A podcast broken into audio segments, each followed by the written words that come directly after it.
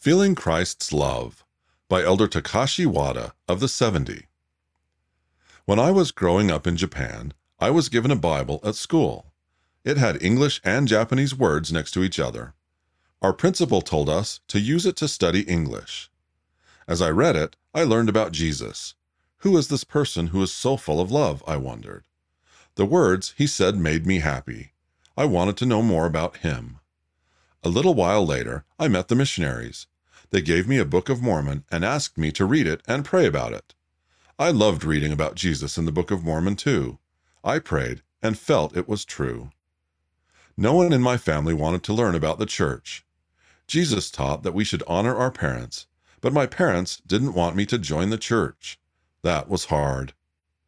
I told my parents how I felt. I told them about my prayers. They didn't understand.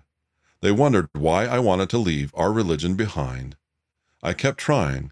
Eventually, my parents said I could be baptized. Many years later, my mother was also baptized.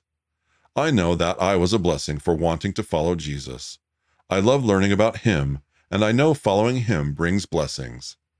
From an interview with Haley Yancey. Read by Rick Gines.